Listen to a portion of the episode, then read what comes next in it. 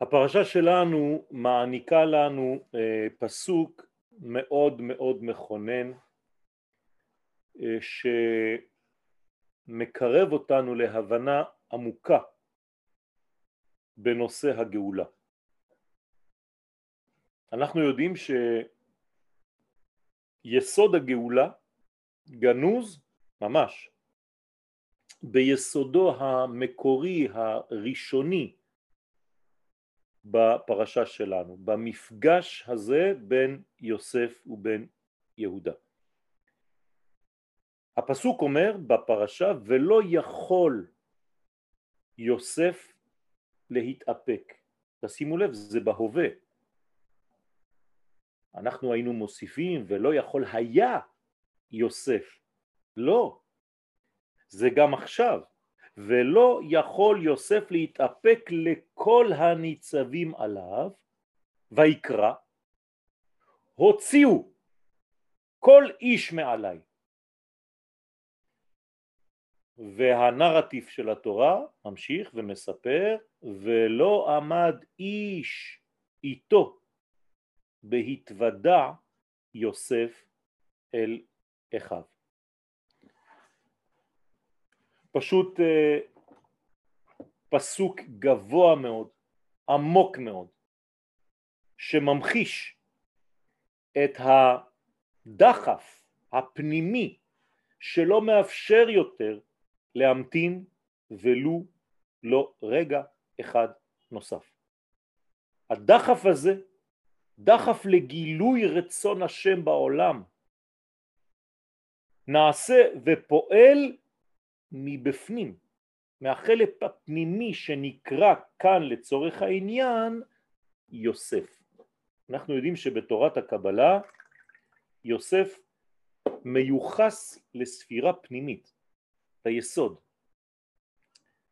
הספירה הפנימית הזאת ביחס ליהודה שהוא כבר גילוי הדבר בפועל, יוסף הוא עדיין גנוז, הוא הצדיק הנסתר, ויש דחף כזה שמתואר בפסוק שציטטתי עכשיו ולא יכול יוסף להתאפק כבר, הוא רוצה כבר לגלות.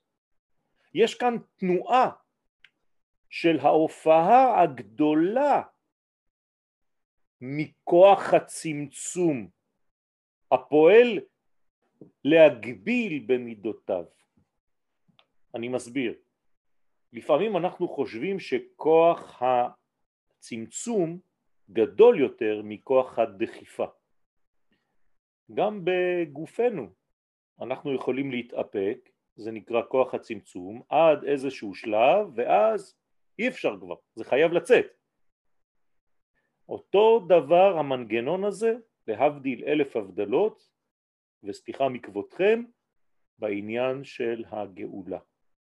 ישנה תנועה שהיא לוחצת, ולוחצת ולוחצת ולוחצת, אז אה, מנסים להתאפק.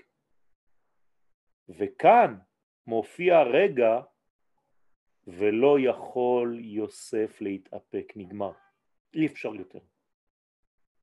בבת אחת הכל משתנה, סוויץ'. זה השלב שמגיע בהיסטוריה כשהלחץ והדחיפה הפנימית, תשימו לב ממה הוא לא יכול כבר להתאפק, לכל הניצבים עליו, כאילו תשימו לב שיוסף יש לו על הראש כל מיני דברים שדוחפים אותו מלמעלה. ואומרים לו נו תתגלה, תתגלה, תופיע כבר. וכשהלחץ כל כך גדול שיוסף כבר אינו יכול להתאפק מלהתגלות, אז בא השלב. שאלה, מדוע יוסף צריך בכלל להתאפק? פשוט מאוד, כי צריך להביא את העולם למצב ראוי. אם האור מתגלה ואין כלים כדי להכיל את האור, מה יעשה בעצם מיוסף? נזק, יותר מאשר תועלת. ולכן צריך כל הזמן לדאוג שהכלים מוכנים להכיל, לקבל את מה שיש לך לומר, בזוגיות, בחברות, בשיעורים, אי אפשר לזרוק מונחים שהדור אינו יכול להכיל. אז לאט לאט צריך לחנך, והחינוך הזה הוא ממש כמו בחנוכה. אתם יודעים שאנחנו לא עוזבים את הנר, אנחנו מלטפים את הפתילה עד שתהא השלהבת עולה מאליה. כך בעצם מחנכים, מלטפים, מלטפים, מלטפים וחוזרים ומשננים ולאט לאט מרגילים את הדור למונחים עמוקים יותר ששייכים בוודאי לתורה, אבל לפן הטרנסצנדנטי שלה, לשם הזה, לשם הוויה, שכשהשם הזה יופיע בעולמנו באופן מלא, אז אנחנו נהיה כבר במצב גאולי עמוק וסופי. יוסף הוא כאמור היסוד הקדוש ומהו תפקידו של היסוד? כבר למדנו בהרבה שיעורים ברוך השם אתם כבר יודעים את זה הרגלנו את עצמנו לדעת את הדברים האלה. יוסף הוא מאסף יוסף הוא מחבר בין מדרגות לא חשוב דרך אגב בין מה למה יוסף יודע לחבר הכל. קודם כל הוא יודע לחבר שמיים וארץ. יוסף יודע לחבר חלום למציאות. הוא יודע לפתור חלומות, זה לא ניתן לכל אחד. הוא יודע לחיות את חלומותיו. הוא חוזה בעל חזון שמצליח לממש את החזון שלו. יש לו ראש, יש לו לב ויש לו רגליים. זאת אומרת שזה אדם מיוחד שמסוגל לפענח צפנים, קוראים לו ככה, צופנת פענח. למה? כי נותנים לו אינפורמציה כלשהי, היא נראית טריוויאלית לחלוטין, כל מי שנמצא באזור לכאורה מבין אותה, אבל זה לא נכון. רק הוא מבין את התוכן הפנימי של הדבר. ולכן הוא יודע לעשות. והשמיים עכשיו בפסוק שאמרנו ולא יכול יוסף להתאפק השמיים לוחצים עליו מלמעלה לוחצים על הראש שלו. מה פירוש הדבר? יש דחף שבא מן העליונים הניצבים עליו שמקדמים ודוחפים ודוחקים את המציאות לגילוי הגדול, המיוחל, ולכן זו תוספת המשכית שאין לה סוף, אין לה קצבה, כי אנחנו, יש לנו יחס לאין סוף רבותיי, האין סוף אה, כשמו כן הוא, אין סוף, ולכן מי שבאמת רוצה לחיות, לחיות לפי הקריטריונים של האינסוף הוא כל הזמן במהלך מתקדם. הוא כל הזמן מוסיף והולך. זו תכונתו היוספית של יוסף, של התוספת הבלתי נלאית. להגשים את החלומות שלו, לצאת מן הכוח אל הפועל. כלומר שיוסף הוא האיש שאמור לממש את הערכים שלו השמימיים בארץ. ועכשיו השחקן השני נכנס. מי הוא הכלי הארצי במרכאות של אותו מימוש? יהודה. כלומר יוסף הולך לממש את הרעיון האלוהי בכלי הנקרא יהודה. יש לנו בעצם אור וכלי. זה חיבור שהוא נדרש כל הזמן. תרגמתי לכם משהו במונחים של קבלה בשפה פשוטה. קוראים לזה יסוד ומלכות. יוסף הוא היסוד, הוא הפנימי, הוא השמימי, שמביא זרע מן המוח העליון של מוח הבריאה, ו... מזרים את זה דרך החיבור שלו עם החלק הנוקבי שבו, שהוא נקרא יהודה. לא בכדי אומר הארי הקדוש שכל האחים הם בחינת נקבה ביחס ליוסף. הוא הזכר היחיד. כולם נשים והוא זכר. הוא באמצע. הוא כמו היסוד שמביא לעולם. מי מייצג את שאר האחים? יהודה. אז אנחנו עכשיו מפוקסים רק על שני השחקנים הללו. הדבר הזה הוא בעצם נעשה בצורה כזאת בגלל שהם, יוסף ויהודה, הם, הם נושאי הספירות הללו שאמרנו עכשיו, יוסף הוא נושא ספירת היסוד, הוא נקרא צדיק, צדיק זה יסוד עולם, ויהודה הוא המלך, מלך זה מלכות. כלומר יש לנו כאן מפגש בין צדיק ובין מלך.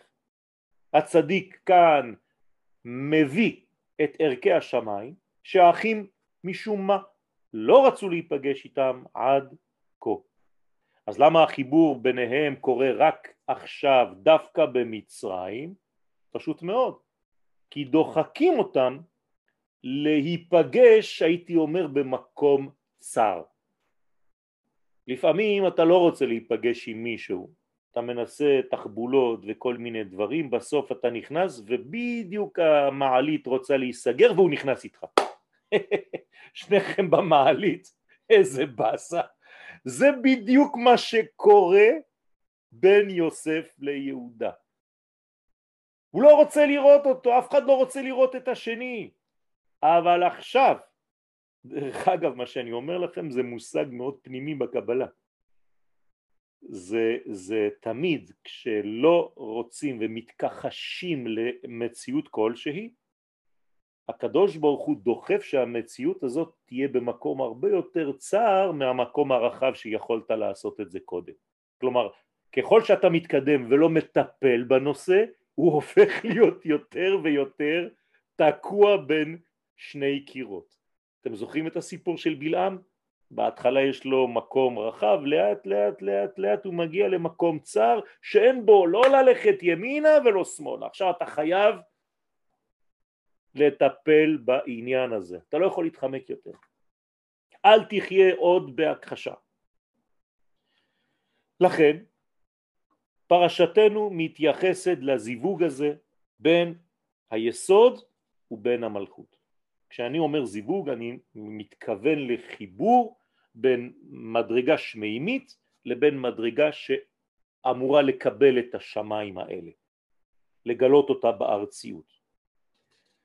ובאופן מיוחד הדבר הזה מתאים למצרים, ותכף אני אכנס בפרוטרוט לעניין הזה. זה סוג של זיווג שמתקיים דווקא במצרים. אני אסביר. היום זה יהיה קצת קצת קצת יותר קבלי, אבל בעזרת השם אנחנו נתגבר. ויגש אליו יהודה. מה זה ויגש אליו יהודה? יש כאן אה, תיאור של גישתו של המלך, כלומר החלק התחתון של הכלי, כדי לקבל את האור. קוראים לזה התערותא דלתתא, כלומר התחתון מתעורר לאותו זיווג. זה לא בא מלמעלה, מהיוזמה של יוסף, זה בא מהיוזמה של יהודה. המלכות דוחפת כדי לעורר את החיבור ביניהם. ודרך אגב, זה עובד, כי ברגע שיהודה מודה, הוא גם מזמין אותו, הוא אומר לו, אתה יכול להיכנס בי? בי אדוני? אז אנחנו קוראים את זה בלשון של אה, אה, נימוס, כן? בבקשה. אומר לו, לא, לא. אני לא יודע מי עומד כאן, אבל בתת מודע קורה כאן משהו גדול, עצום, ואני יודע שאני צריך להכיר בך. אני נכנע. כלומר, יהודה נכנע כאן למהלך שעובר את שכלו, הוא לא יודע מה קורה. מבחינה ריאלית הוא בפניקה טוטלית, כן? אנחנו במצרים, האיש שעומד מולו הוא לא יודע שזה יוסף, כלומר הוא על סף קריסה, הוא על סף מוות. צריך להבין שזה כאילו הרגע האחרון כשכבר הפסקת להאמין שאתה יכול לצאת מהברוך שבו אתה נמצא. ובאמת זה פועל. הייחוד הזה, החיבור הזה, קודם כל גורם לכך של ולא יוס, יכול יוסף להתאפק. זה אומר שיש כאן התעוררות כל כך גדולה מצד הנקבה, מצד יהודה, מצד הכלים. בואו אני אתרגם לכם את זה קצת יותר הלאה. כשבני ישראל למטה צועקים ובוכים ולא יכולים יותר כבר והם כביכול אומרים לקדוש ברוך הוא עכשיו, שמתם לב? שמתי את עצמנו עכשיו כיהודה והקדוש ברוך הוא כיוסף. כך עושים חז"ל. ברגע שעם ישראל מתעורר לאיזה מין זיווג שכזה, מה קורה בשמיים? ולא יכול הקדוש ברוך הוא להתאפק. אותו דבר. כלומר אנחנו גורמים לו, כמו שאישה גורמת לאיש התעוררות, אנחנו גורמים כביכול לקדוש ברוך הוא התעוררות של חיבור, של ייחוד בינינו. הייחוד הזה, וזה מה שרציתי לומר לכם מבחינה קבלית, הוא לא הייחוד האידיאלי. אני אגיד לכם גם למה. הייחוד הזה חסר מדרגה. אה, אני חוזר לפשט. המדרגה החסרה היא יעקב. בתוקרת הקבלה היסוד יכול לתפקד, אבל אם אין לידו את יעקב, אז אין להם וו שלמה, כי יעקב ויוסף הם בעצם חשבינן חד, הם כמו גוף אחד, אבל דה פקטו יעקב נמצא רחוק מיוסף כבר הרבה הרבה שנים. זאת אומרת שהזיווג בעצם שהולך להתרחש כאן, בגלל שיהודה מעורר את הזיווג הזה, הולך להתרחש בצורה לא הכי הכי שלמה. במילים אחרות, יש זיווג, הולך להיות זיווג, הולך להיות חיבור, אבל חסר כאן יעקב, חסרה הדמות הגדולה.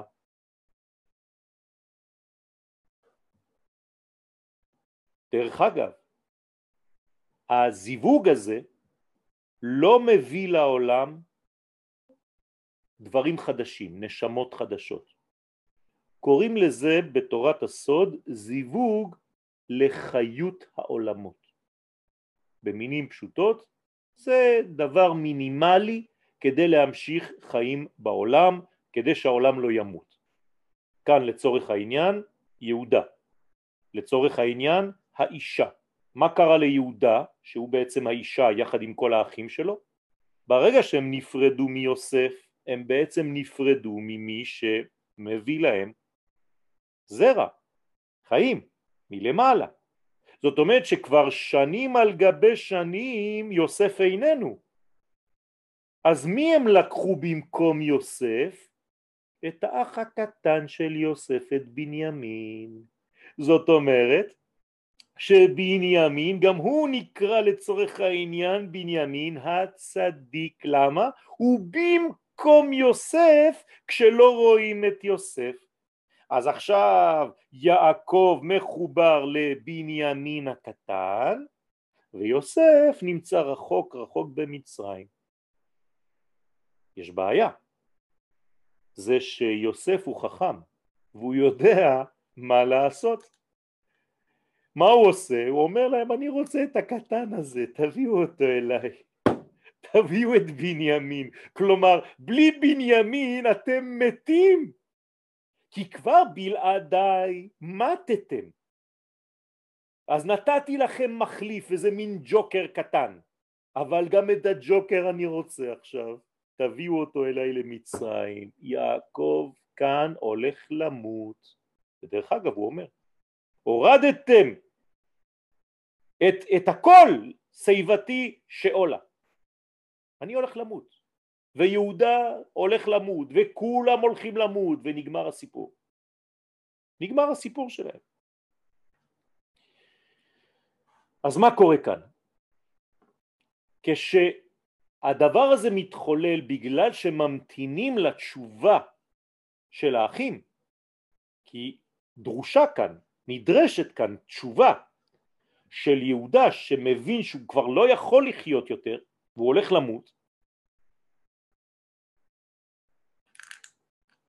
אז הוא אומר לפחות תן לי חיבור, גם אם זה לא החיבור האולטימטיבי, כדי שלא אמות. ובאמת, זה מה שקורה, ברגע שיש חיבור ביניהם, כמובן אל תיכנסו לפרטים, כן, זה לא חיבור אינטימי חלילה, אבל זה חיבור בין הנשמות, אבל זה בעולמות עליונים כמו חיבור אינטימי כזה, ומיד מיד, אמרתי לכם שזה חיבור שמביא חיים, הפסוק מיד אומר ותחי רוח יעקב אביהם. במילים אחרות יעקב היה בדרך למוות. אם לא היה הסיפור הזה ויהודה לא היה מתעורר לאותו זיווג, יעקב היה מת. בעקבות התנועה הזאת של ההודאה, של ההודיה של יהודה ויוסף מיד ולא יכול יוסף להתאפק, זה מה שבעצם מנע מיעקב ומכל האחים בכלל למות ובכלל זה כל עם ישראל שעתיד לצאת מכל המנגנון הגדול הזה. עכשיו האריזל בשאר הפסוקים וגם במקום אחר בליקוטי תורה אומר את מה שכבר אמרנו קודם שיהודה הוא בחינת מלכות נקבה ויוסף הוא בחינת יסוד זכר. ברגע שיש התעוררות מצד המקבלים כלפי הנותן, אז זה מעורר מיד את הייחוד. אני רק חוזר על מה שכבר הסברנו. כלומר החיבור ביניהם הוא בעצם הולך להביא חיים, הולך להמשיך חיים במקום שהחיים כבר כמעט נעצרו. איך זה שיוסף כן יכול להמשיך לחיות והאחים לא? הרי יוסף לבד במצרים, נכון?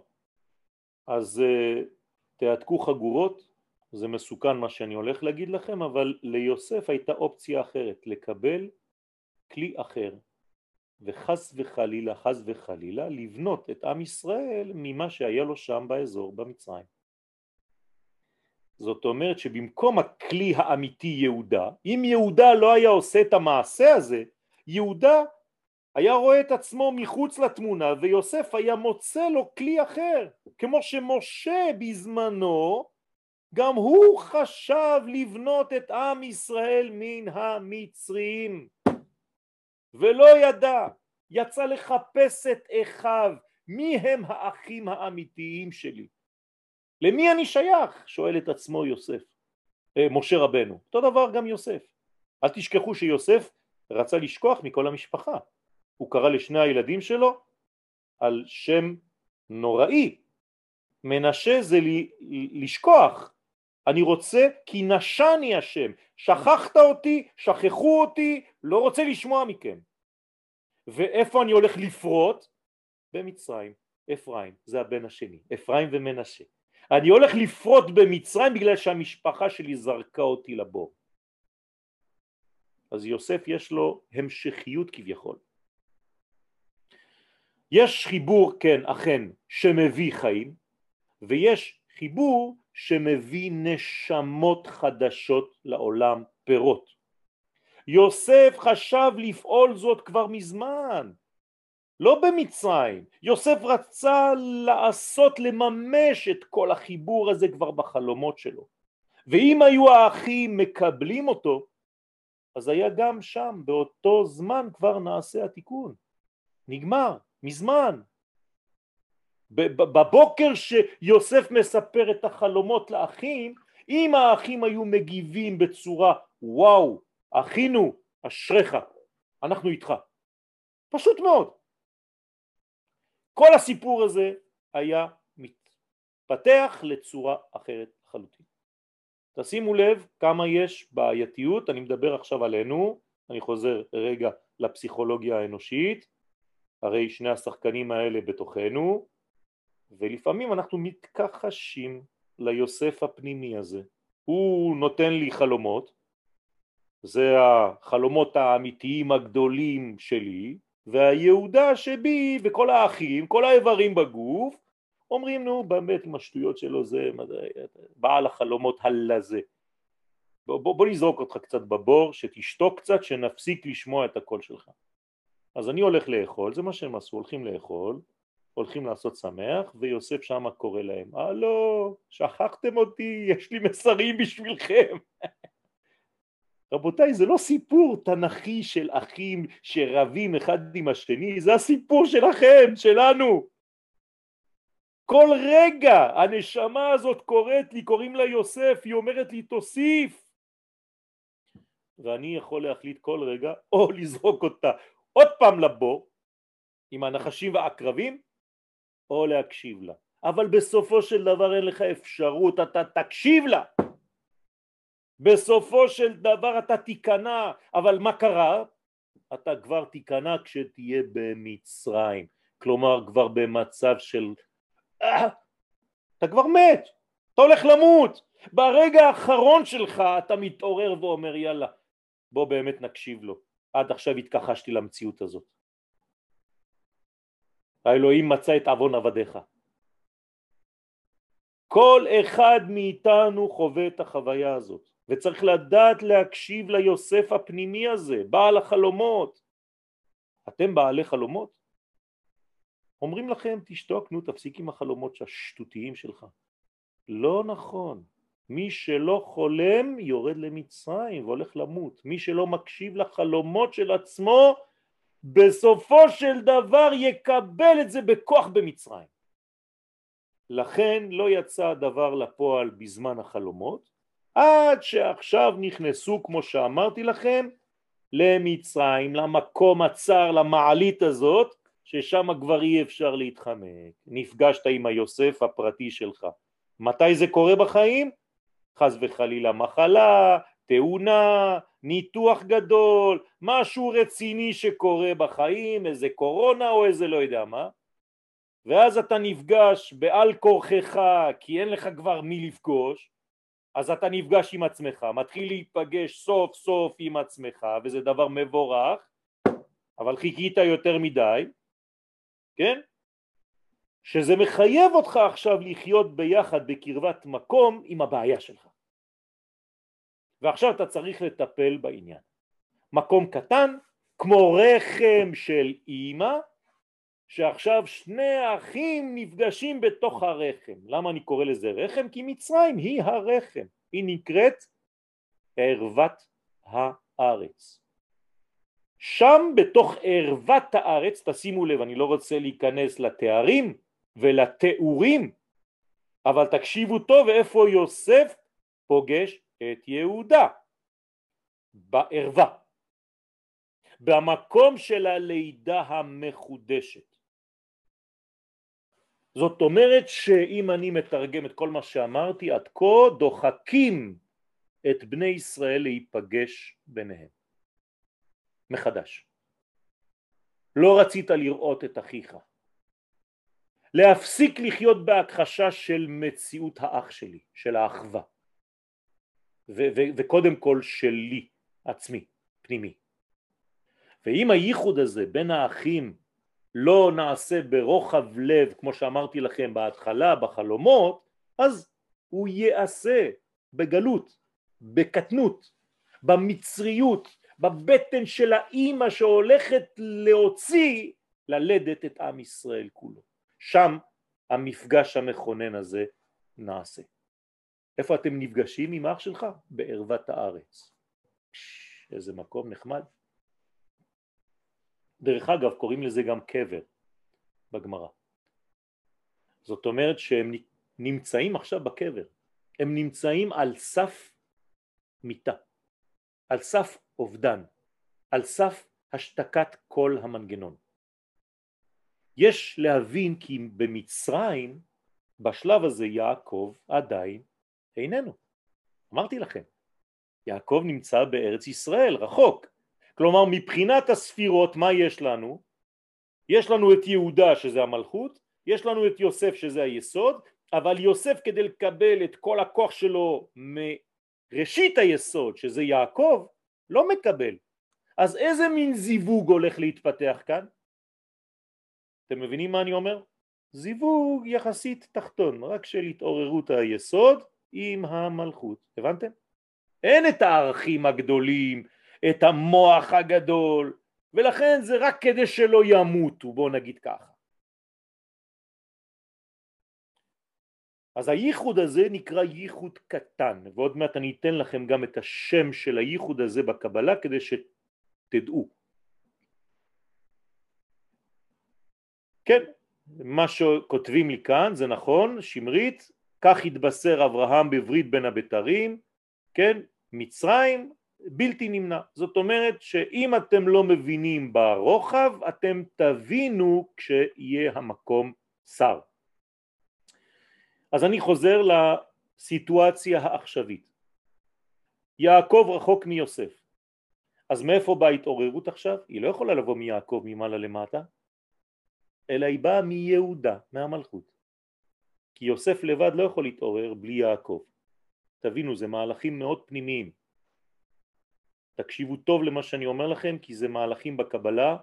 אי אפשר שתהיה התעוררות מלמעלה אם הוו בשם הוויה, אם הוו לא שלמה. הוו הזאת היא בעצם יעקב למעלה ויוסף למטה. עכשיו יעקב ויוסף פרודים. אז מי יעורר את המהלך? ההא האחרונה שהיא כאן לצורך העניין יהודה. יהודה מעורר אבל רק את החלק התחתון, את היסוד. כלומר זה זיווג נמוך. אין לו את הרגש, את הפנימיות, את התוכן של יעקב. זה יוסף עם יהודה. בינתיים זה ככה, זה מה יש. אז יש כזה, יש מדרגה כזאת, והיא תמנע מיהודה מלמות כמו שאמרתי לכם. אבל יוסף הוא רוצה להמתין ליעקב. הוא לא רוצה שהחיבור ביניהם יהיה כזה, אבל כשיהודה כבר עושה את זה, מה קורה? ולא יכול יוסף להתאפק. כלומר, עכשיו אתם מבינים למה יוסף מתאפק, כי הוא מחכה למי? ליעקב, הוא רוצה שיעקב יחזור. דרך אגב, מיד מיד מיד כשזה קורה והוא כבר לא יכול להתאפק, הוא רוצה מיד להביא את אבא שלו. הוא אומר להם, לכו להביא את אבא. אנחנו לא יכולים להמשיך עם הזיווג כמו שעשינו עד עכשיו. עשינו זיווג כי לא רציתי שתמותו, אבל עכשיו הזיווג הבא בינינו צריך להיות זיווג אמיתי גדול שיביא חיים לעולם, שיביא מוחין דגדלות לעולם. אז בינתיים יוסף המתין להפגנה של יהודה של הרצון הזה, רק שלא ימות. אבל זה גורם ליוסף שלא יכול להתאפק. משמע שהתאפק עד כה. גאולה כזאת היא באה מכוח ההכרה של התחתונים וקבלה של הערכים העליונים, אבל במצב של דוחק. לא במצב שקיבלת את זה בגלל שהבנת, אלא בגלל שכמו האחים עכשיו, מצב קטסטרופלי, וירד יהודה מאחיו, כולם התפזרו לחלוטין, אין כבר סיפור בין האחים, תשימו לב, יוסף הדבק הלך, כולם בעלמא דפירודה, אין כלום, שום דבק מחבר ביניהם. יוסף חוזר, כל המשפחה מתאחדת. רבותיי זהירות, אל תזרקו את היוסף שלכם לבור. כל האיברים שלכם מתפרקים ברגע שאתה זורק את היסוד המדביק בין כולם, את המכנה המשותף הזה, האוסף אותך, העושה אותך לקו. זה החזון שלך. אל תאבד את החלום שלך. לכן, למרות שזה לא נראה הגיוני, לא ריאלי בכלל, בכל זאת יש מין זיווג בינתיים, כן? וצריך להקשיב קצת יותר לרעיונות המופרכים האלה שלפעמים באים לנו בחלומות, ברצונות גדולים מאוד, ולא לזרוק אותם ישר לבור כי זה מפחיד אותך, כי זה לא הגיוני, כי זה לא רלוונטי, כי זה לא נראה לך. זהירות.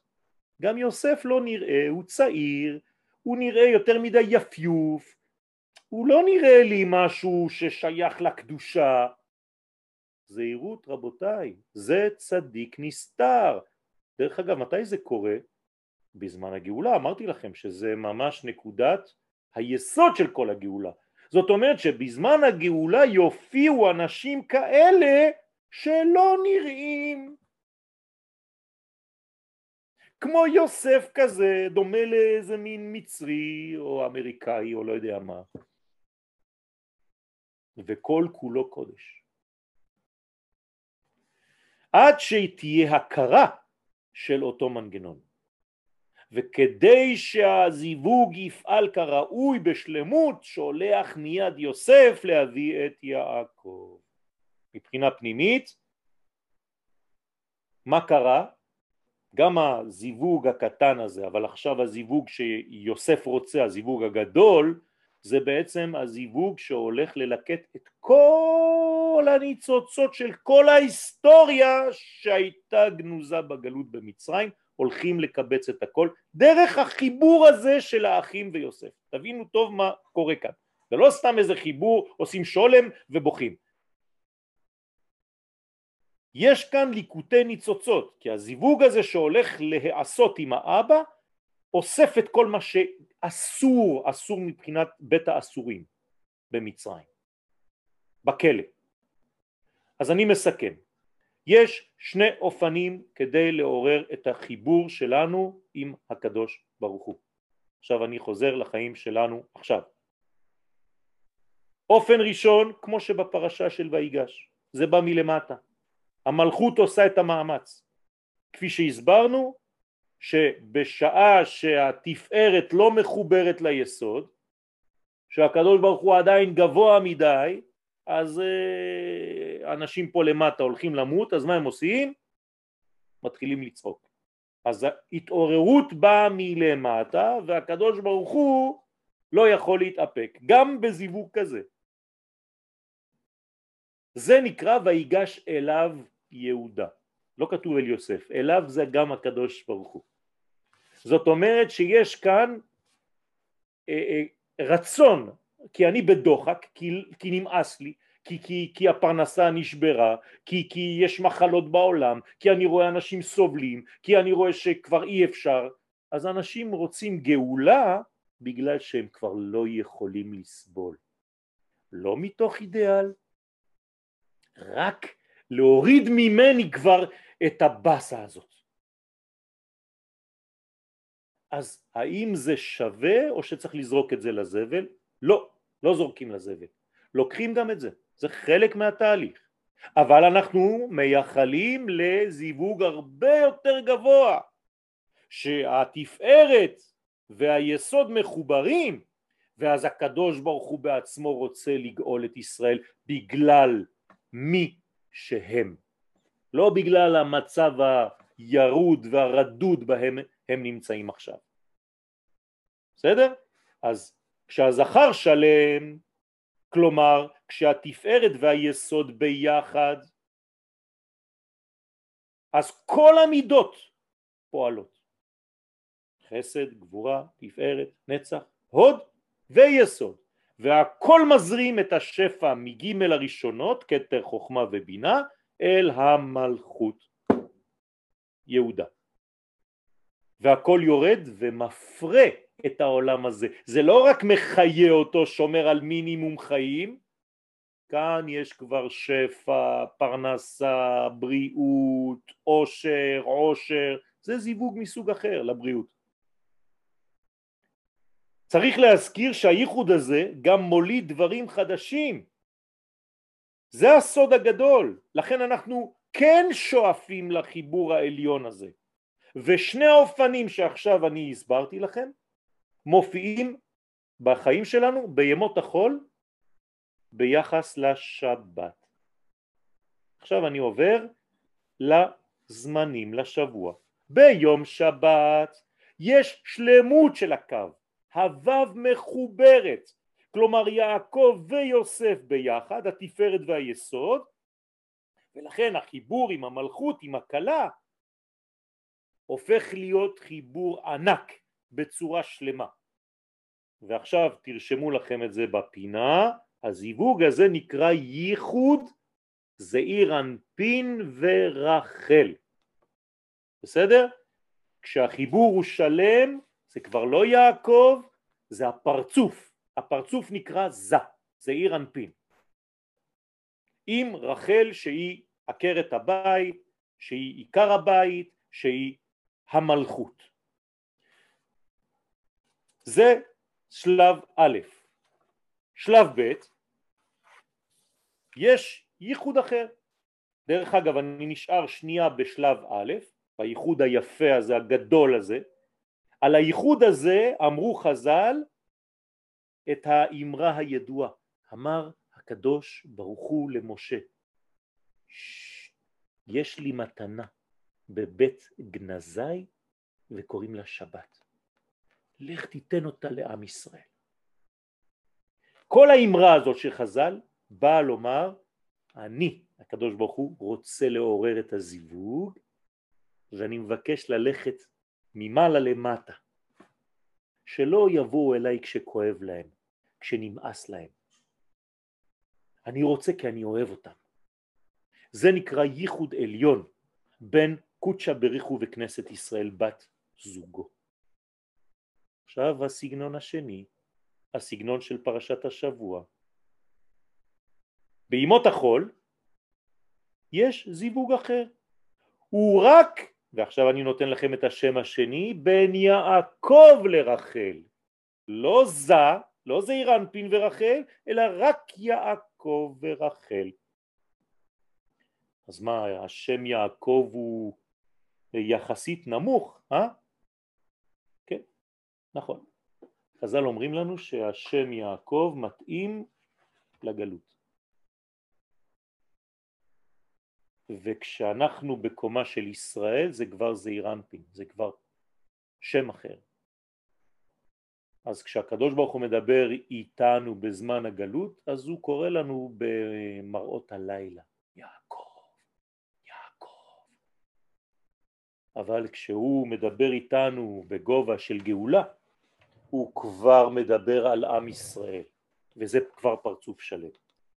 לכן השם יעקב מורה רק על חלקיות, כשיש ריחוק בינו ובין היסוד, כלומר לצורך העניין ההיסטורי בין יעקב ובין יוסף.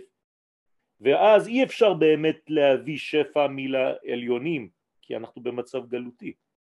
יעקב לא יכול לתפקד במצב כזה, אין זיווג בגלות, אין זיווג בלילה, אין זיווגים כשיש חוסר ודאות, לכן גם מבחינה הלכתית אסור להתייחד עם האישה אם אתה לא בשלמות. זאת אומרת אם אתה לא שלם, אם אתה לא שולם, אם אתה ברוגז, אסור להתייחד. צריך קודם כל לפייס, קודם כל מלא תהליכים, זה לא סתם ככה מתחברים. וזה גם בגדר של שמירה. אז למה החיבור הזה בכל זאת נעשה? פשוט מאוד כדי שהיא לא תמות, כי היא עלולה להתייבש, וגם הוא. ולכן זה מינימום ויטלי, בוא נקרא לזה ככה, ולכן החיבור הזה בכל זאת נעשה בכל. אבל להזכירכם שתלמידי חכמים, הזיווג שלהם זה רק משבת לשבת. עכשיו אתם מבינים למה? כי הם לא רוצים את הזיווג הנמוך הזה של השבוע. עכשיו, אם אפשר, אפשר, אם אי אפשר, אז אי אפשר. אנחנו לא צריכים להשתגע ולהפוך להיות איזה עצבנים דתיים, כן? לכן הזיווג הזה מתחיל מלמטה בימות השבוע כי יש אה, יובש, המלכות אה, לא מקבלת את מה שהיא צריכה לקבל ואז היא חייבת מינימום חיים. בלשון חז"ל זה נקרא בקשת צרכיה. בסדר? כלומר המקבלים מבקשים את הצרכים של, שלהם. אתם שמים לב שבתפילות שלנו בחול מותר לנו לבקש צרכים, נכון? אבל בשבת אסור.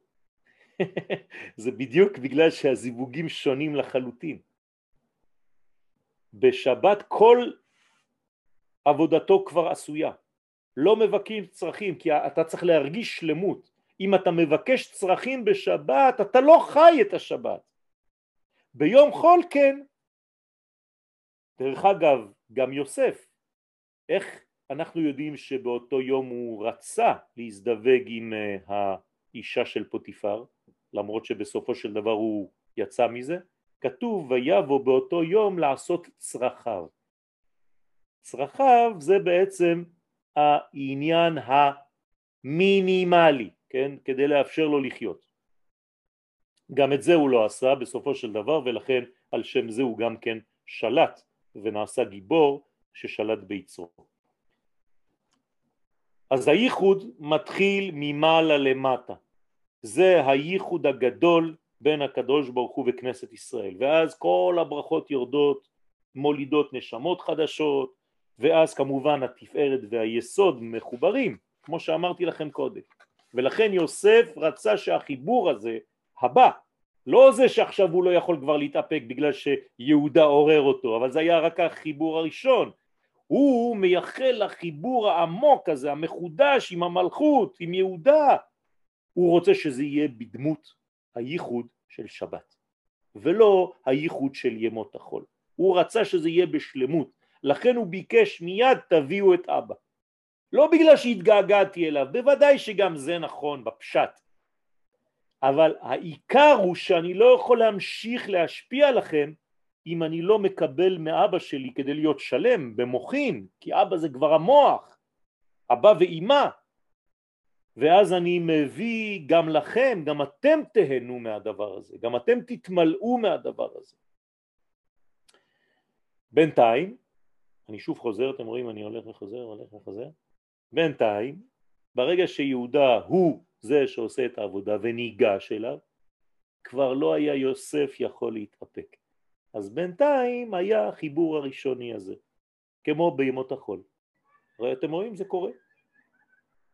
כדי למנוע מוות מן האחים ומיעקב. כי אמרתי לכם, יוסף הוא יכול לחיות. יוסף הוא הנשמה. הנשמה יכולה לחיות בלי הגוף. האחים זה הגוף. הגוף לא יכול לחיות בלי נשמה. יש בעיה עם זה.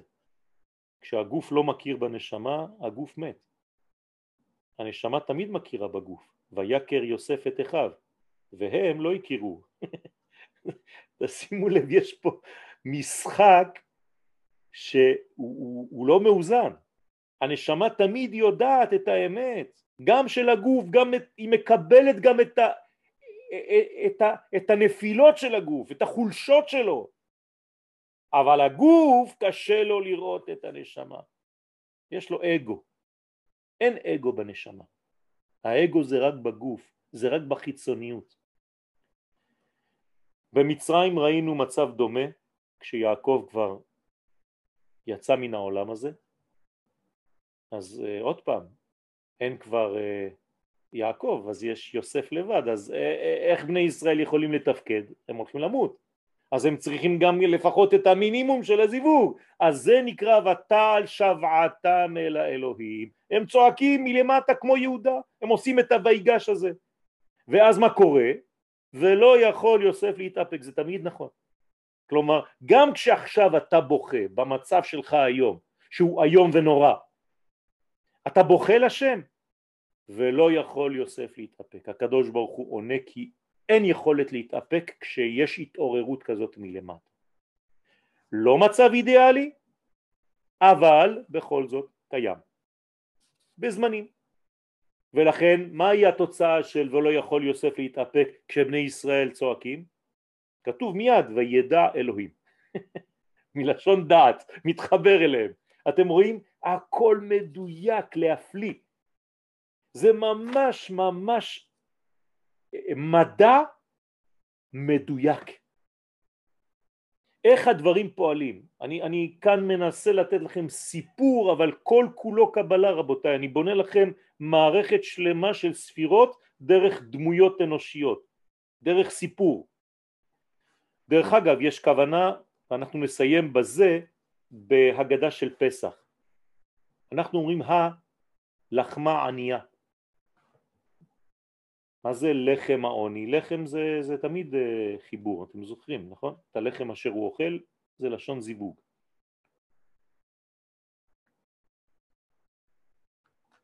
יוסף המתין, אמרתי לכם, לשאלתכם, אה, להגעתם למצרים כי הם לא רצו לעשות את זה במצב של רווח.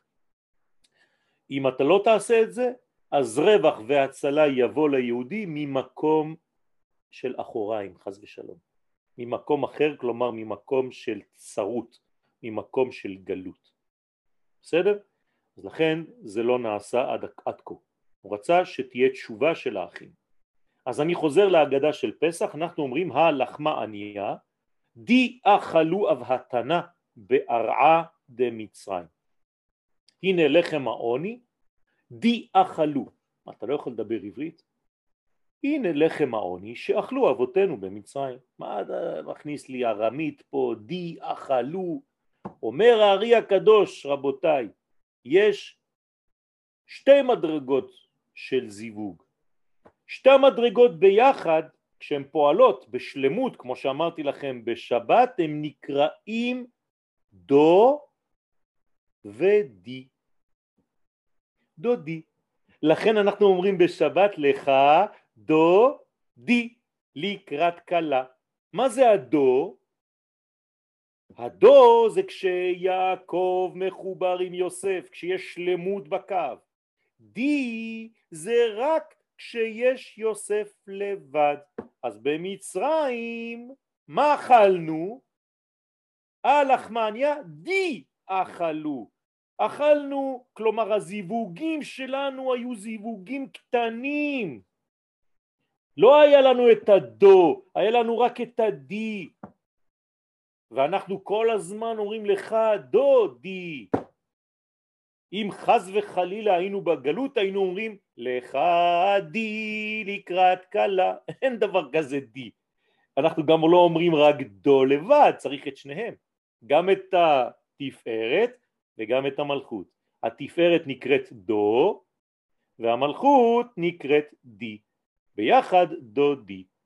ולכן כשיש ריחוק בין יעקב ויוסף לא אומרים לך דודי ביום חול, אבל בערב שבת שיעקב ויוסף מחוברים ואנחנו בשלמות הזיווג, אז שם אומרים דודי, כשהזכר שלם.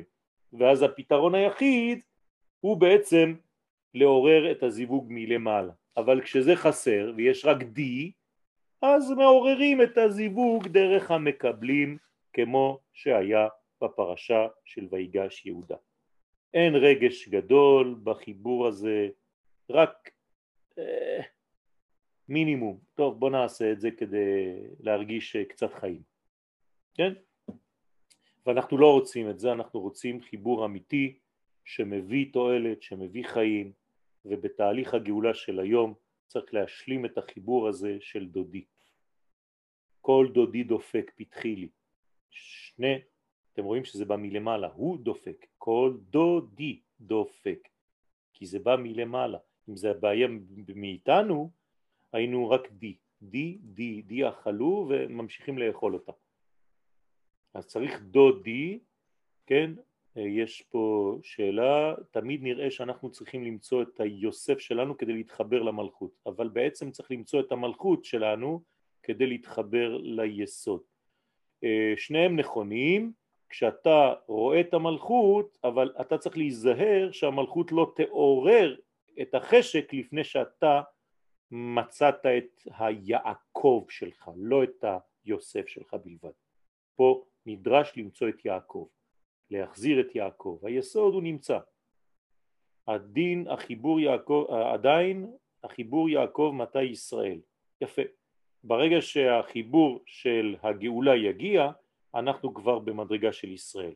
במילים אחרות, משנת 1948, משנת תש"ח אנחנו כבר בישראל במדרגה של דודי.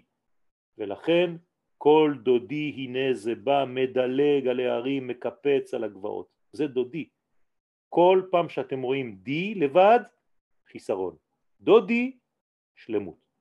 בעזרת השם השלמות הזאת מה היא הולכת להוליד? אמרתי לכם שזה מוליד דברים חדשים. אז הדודי הזה כשהוא יצדבק עם כנסת ישראל בזמן הזה שהוא כבר התחיל תהליך הזיווג הזה הוא מוליד את התינוק המיוחל קוראים לו נבואה אוטוטו הנבואה חוזרת לעולם זה בעצם הביטוי הממשי של הזיווג בין שלמות הקו, שלמות היסוד עם התפארת וספירת המלכות. בעזרת השם הפרשה שלנו עמוסה, קדושה, מכל המערכת הפנימית הזאת ואנחנו חייבים בשבת הזאת לעשות הכל כדי כמובן להתחבר יוסף ויהודה ביחד והיו אחדים בידיך שני העצים האלה אבל אבל לייחל לחיבור האמיתי הגדול. כשהתפארת והיסוד מחוברים ואז ההתעוררות באה מלמעלה כדי להתחבר ולחפש בעצם את המלכות, את הכלי, את כלי הקיבול, וזה בעצם הגאולה השלמה. יהי רצון שנזכה לזה, ותודה על כל המאמץ ועל כל ההקשבה. אם יש שאלה, שתיים, ננסה בסייעתא דשמיא לענות.